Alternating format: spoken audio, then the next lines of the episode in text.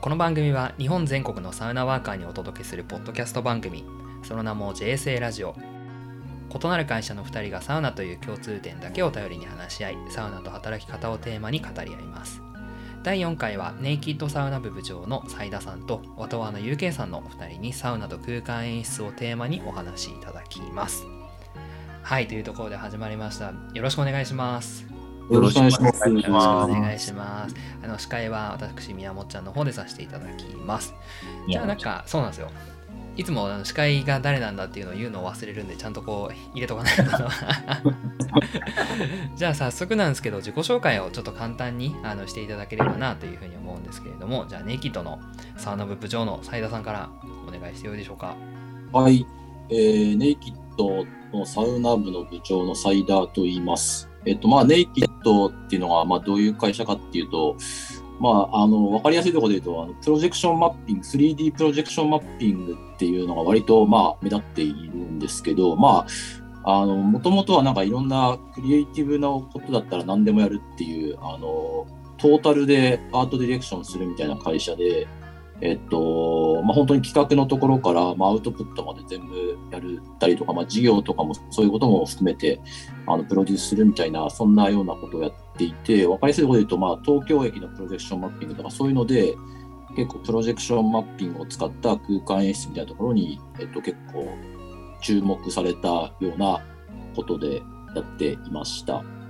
でそこからなんかいろんなあのイベントの中でそういうあのデジタルのイベントを、まあ、お花を使ったりとか海を使ったりとかそういうテーマごとになんか自社でイベントやったりとか、えー、とそんなようなことをやってる中で、まあ、僕がサウナが好きだったとかっていうのもあって、えー、とサウナも、えーとまあ、演出としてあったりとかイベントとして、えー取り組んでいこうっていうことでサウナプロジェクトも、えー始めた、まあ、1年半ぐらい前ぐらいからあのサウナも始めたっていうようなあ感じでございます。ありがとうございます。そんな感じです。はいはい。あれですね、めちゃくちゃ東京駅も話題になりましたもんね。もう当時結構鮮明に覚えてますね。でもうもう10年ぐらい前そんなに経ちますか？多分2012年だったんですよ9年前ぐらいですね。はい、じゃあ、僕あの見れてないんですけどね僕は。あ、そうですね。あのあの2日目に行こうと思ったらなんか人が集まりすぎて中止になってあのそうでした行こうとしたらなくなりましたって言われて ちょっとショックでしたね。そんな、そんなちょっと残念エピソードが出た斉田さんですが、もう一方、ワトアの UK さん、自己紹介をお願いしてもよろしいでしょうか？はい。皆さん、こんにちは。ワトワの UK と申します。よろしくお願いします。よろしくお願いします。うちの会社は、もともとはファッション関係の、まあ、ランウェイの演出会社から、まあえー始まりまして、今となってはアートの文脈のイベントやプロジェクトの演出やったりとか、またまたちょっとエッジの効いた、えーイベントやプロジェクトの演出、構成、プロデュースをやっている会社ですよと。で僕自体がもともと上海の方に長く住んでいたので、え日中間であったり日体間のイベントやプロジェクトにも関わったりしていて、で僕自体はもう一つね、あのマニアックサウナバーニャレーベルとしてマッドサウニストっていうのを、え立ち上げまして、でその中でやっぱりイベント、ことイベントが一番わかりやすいですかね、演出は。アウトドアサウナってね、やっぱりあのテンテントを川や湖、海の近くに立ち上げて、楽しんで外局してで終わりなんですけど、まあ僕の場合はやっぱり周りにね、たくさんの現代アーティストさんであったりとかいらっしゃるので、そこと一緒になってコラボレーションして、もっともっと素敵な空間を、え作る、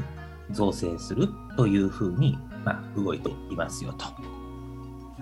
そんな感じですかね。ありがとうございます。そんなお二方ですね。そんなお二方が、まあ、今回あの空間演出の話をさせていただくんですけど、まずなんか最初にサウナいつからそもそもこうはまお二人とこうお会いして多分僕もまだ1年ぐらいかなっていうふうにも思ってるんですけどお二方がこういつ頃からこうサウナにはまられてるとかサウナ行くようになったんだろうと思ってそこら辺お伺いできればと思うんですけど斉田さんいつから行かれてるんですか？僕は4年、4、5年ぐらい前ですかね。なんか、はあの、もともと僕あの田中克樹さんが好きで、あの、まあ、高校生の頃とかから、あの、バカドリルってあそうだんね。あの勝木さんがはい。やってるやつで、それから多分ハマって、で、なんか、あの、その前僕、だから、高槻さんがあの水草水槽って、はいはい。アクアリウムの。アクアリウム。で僕そ、どっちかそっちの方から始まってるんですよ。で、えそれの中で、高槻さんが茶道っていうのを出してて、でそれたまたま読んだ時に、えっと、その当時なんか名古屋に結構出張が多くて、ー、はい。で名古屋になんかあのサウナ、まあそれ読んでサウナに興味持ってるとこで、あのウェルビーっていうのがまあ、あそこになんかあんなと思ってて、で、ちょっと行ってみようかなと思って、あのウェルビーの名駅店に行ったら、あれなんか今までのサウナとちょっとなんか違うなって思って、あの、まあロウリュっていうのもそこであの初めて知ってで、そこでやってみて体験したら、すごいなんか1回目で結構、あの、整っちゃって、こんなに気持ちいいものだったんだっていうのが分かって、そこからですね、なんかもう出張行くたんびに行ってたみたいなところで、あのそこからハマって、まだその当時はなんかこう、まだこういうサウナブームみたいな感じは全然なかったんで、あんまりこう、サウナ好きだっていうのも特に何も言ってなかったんですけど、あの、だんだんだんだんこう盛り上がってきて、で、まあ、そういう自分なんかあのイベントだったりとか演出としてもなんかやるみたいなそういう流れになってきた感じですね。なんかこうあれですねこう今回音映像がないのでお伝えしきれないかもしれないですけど結構 斉田さんの見た目が勝木さんと似てるんじゃないか説が 影響もろに僕もなんかどどっちが先かわかんないですけどなんか会社の人に言ったら勝木さんってなんか斉田さんに似てますねって言われて。あそうなの？なんかかんかん考え方とか言ってることが似てるとかで言われてあそうなんだと思って。なんかどっかでまあ、まあ、ちっちゃい頃から影響を受けてるからでしょうね。いやーすごい。そこからこうサウナに入るっていうのがまた面白いですね。ちなみに UK さんはいつ頃からこうサウナハマられたんですか？僕、僕は斉田さんよりまだ若い感じで、あの3、4年ぐらい前なんですけど、あのうちの会社の代表の演出家、高弘小松と、ちょっとアートウィーク見に行こうかっていう話で、上海、上海経由でマカオに行ったんですよ。で、まあ、最終的にマカオで宿泊するとなって、ザハ・ハディドさんっていう建築はい家の方がいらっしゃって、その方があのお作りになられたモーフィアスっていうホテルがありまして、でそこにスパがあって、で、その時僕もまだまだサウナーとして意識はしていなかった時代で、で、僕が中国語話せるからって言って、代表からちょっとサウナのスパの予約したんやけど、ゆうきちゃんちょっと手配してくれる？いう話で、で、手配して、じゃあゆうきちゃんも一緒に行こうよって言われて、一緒に行って入ったんですね。で、今でこそわかるロウリュっていう言葉、初めて見たんですよ。石に水をかけるっていう動詞を。で、それでかけたら、うわ、カラカラちゃうやんってなって、結構なんかジュワーンってして、すっごいなんか、あまあ、気持ちいいね、思って。で、その後水風呂促されて入って、で、外気浴って今言われているもの。まあ、その時は内気浴やったんですけど、やった後にふわーんってしてきたと。なので、そこですかね、僕のサウナの始まりは。もう気持ちよすぎて、帰国後そのままアダムウィーブ行ったぐらいですもんね。またあれですね結構ハイハイレベルなというかハイコストというかいい施設にそのまま行かれたんですね入り方が良かったんですからね、多分ね。あー嬉しい話です。お二人ともこう最初の体験がその漫画のなんかこうもう敬愛する勝木さんの漫画からっていうのもすごいいい体験でしょうしなんかザハ・ハディドのところの流れからもいい体験でしょうしやっぱこう最初の体験って大事なんですね。こうお話聞いてると。でも最初がウェルビーだったんで、なんか東京に戻ってきて、なんか近くのとこ行ったら、あれなんかちょっと物足りないかなって。確かにあれは。そう、ローリもなできないですしね、大体。確かに。その頃特にね今今ほどこう施設がたくさんない時期でしたしね特に。そんなこうお二人が今回のテーマはお二人のま共通項である空間演出ですね。サウナと空間演出っていうところをテーマにここからちょっと深掘ってお話ししていきたいんですけれどもそのサウナにおけるちょっとなんか概論みたいなところをまずはお話ししたいなと思うんですけどサウナにおける空間演出って何なんですかね？どういうものを空間演出って呼ぶんでしょう？だまあそもそもまあサウナってあのすごいシンプルなあのまあ温めて冷やして休憩するっていうことなんでそこにまあどういう演出あんまりなんか演出でゴテゴテしてもちょっとあの反対になっちゃうかなっていうのもあるんで、まあ、そもそもサウナに演出が必要なのかっていう テーマあるんじゃないかなとは思うんですけど、まあ、そこにどうつなげていくのかみたいなことが割と、あの、必要かなとは思ってますけどね。あとはまあやっぱり五感で楽しむっていうところがあの大きいと思うんで本当にあのサウナってまあ熱もあればあのまあ、見た目だったりとかあの音だったりとか、まあ、いろんなこう刺激五感で刺激されるっていう体験だと思うんでそこの部分を、まあ、どうそれぞれがあの一番いいベストコンディションに持っていけるかみたいなことをなんか演出としてあのやれる、まあ、本当にサウナだけで言ったらなかなかこう、まあ、僕とかは本当に空間演出とかそういうことをやってるんでサウナ自体に関してはあのそんなにあの詳しくなかったりとかもするんで、まあ、そこで僕ができることで言うとそういったあの、まあ、ビジュアル的にどうあの、まあ、より整いやすくなるかとかなんかそういったことをやっていくことかなとは思ってますね。UK さん的にはどうですか？なんかこうサウナと空間演出として。僕はそもそもその演出自体の定理を、はい、いろんな方向における拡張だとは思ってるんですよ。はい、でその対峙する人が自分では実行できない収縮であったりとかそういうものを後押ししてビジュアル化言うたら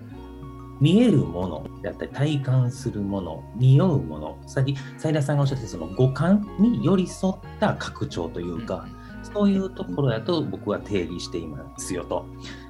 でまあ僕がねいろいろちょっと携わらせていただいた野沢でのコズミックサウナの空間例えば栗を使わない神社仏閣の建建造建築方法である組み込み式であったりとかあとはアウトドアサウナにおけるその現代アーティストのコラボレーションであったりとか要するに普段体験しえないことを臨時的に造成して拡張して没入させること大きく言うとこういうことかなと思ってます。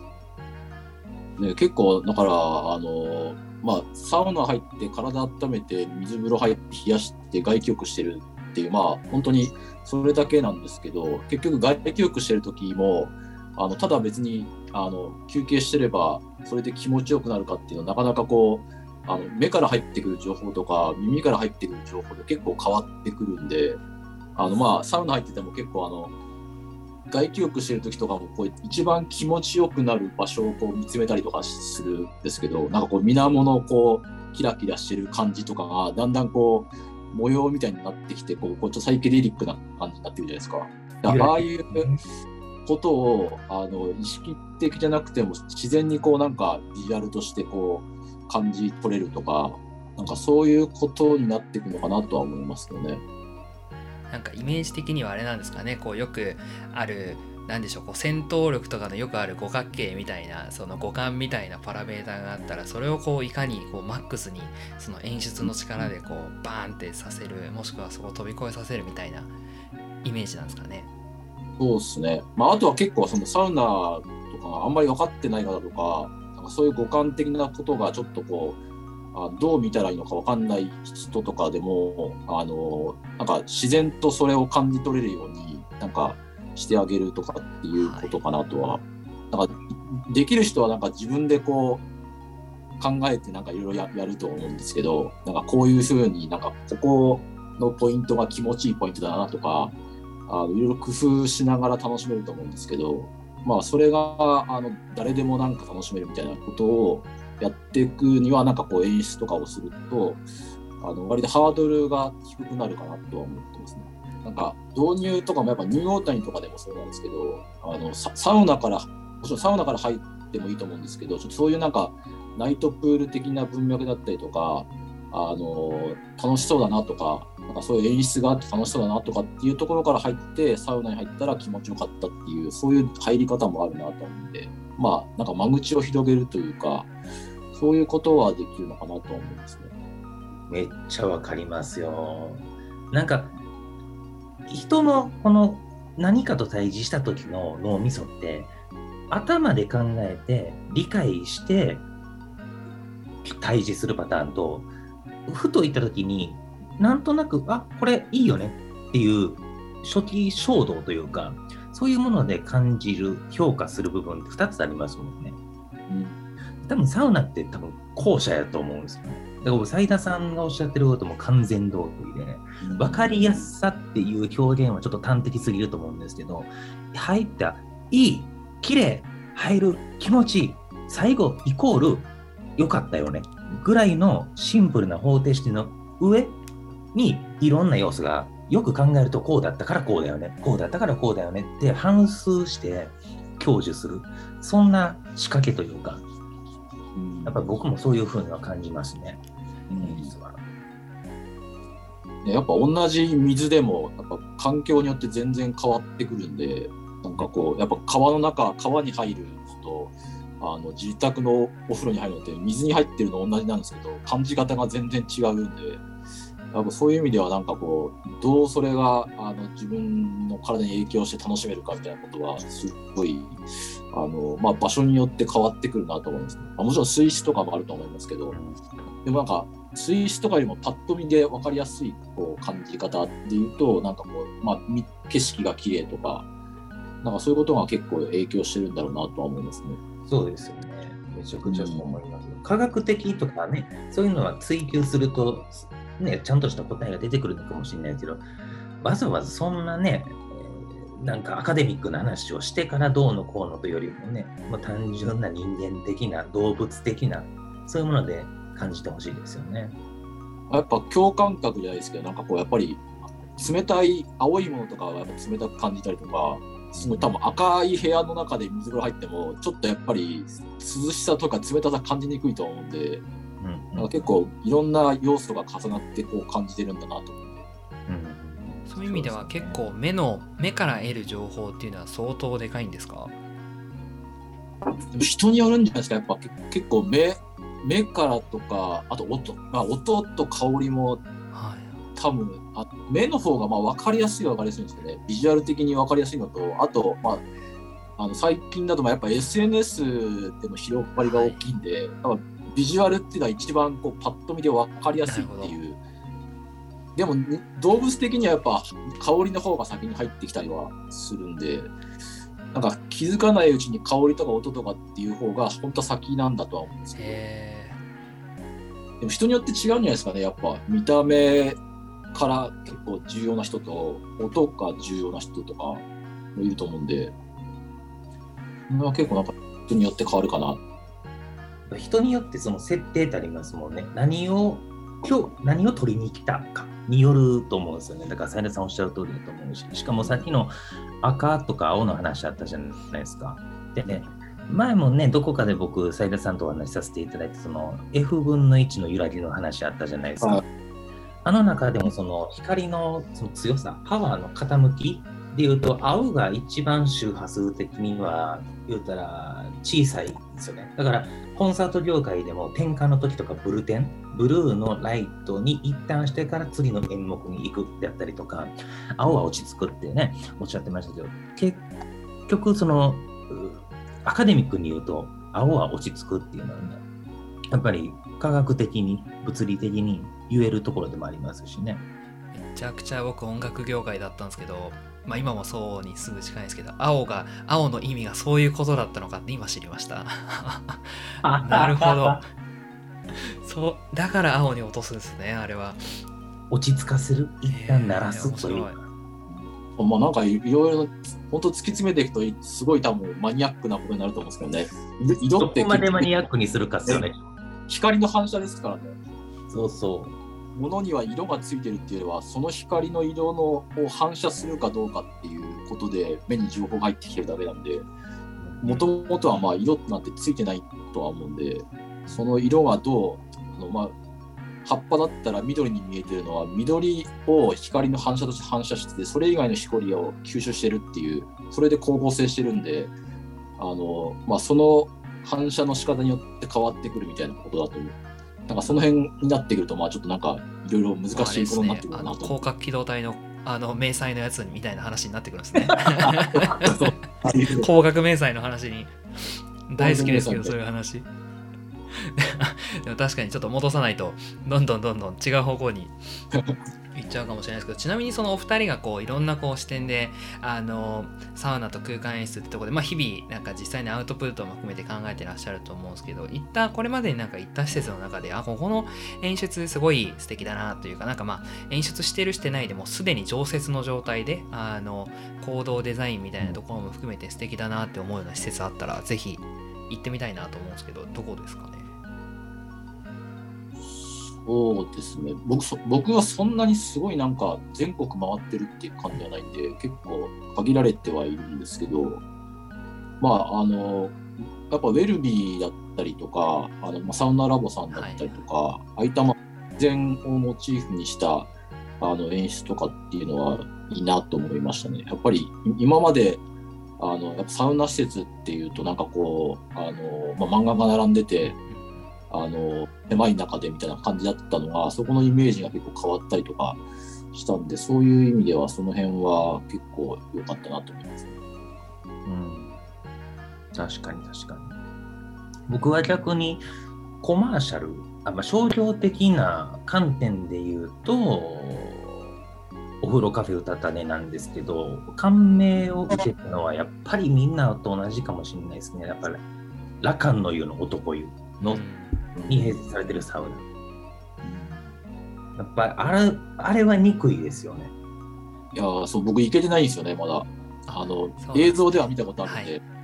多分いいんだろうなと思いつつ。あれは憎いですね。なんか UK さん的に一番憎いポイントはどこですか？まあなんか結構トータルなんだとは思いつつ。光の見せ方っす、ね、はい。あのスリットですね。スリットですね。あの、そう。安藤忠雄かと思うかのようなスリットですよね。あの、スーって。本当に。光の境界みたいな。そう。光を、はい、線で見せてきますか。暗い中、ベースに。あれは憎いですね。気持ちよかったです。やっぱり。あとなんかあれですよね、音もなんか外から森の音を流してるんですね、中そうですね。って聞いてますね。確かに音も入ってましたしなんか森から集音して流してるっていう話をとんだ変態だなって思いましたけど、一番音の話で言うとその森の音を言うたら随時集音したものを流しているところに行きがちなんですけど僕が感銘を受けたのはその音とロウリュの時の音の重なり具合の比率がめちゃくちゃちょうどよかったんですよ。へー。チュンチュンチュンチャカチャこの上に乗っかってちょちょっと上に乗っかってくるっていうか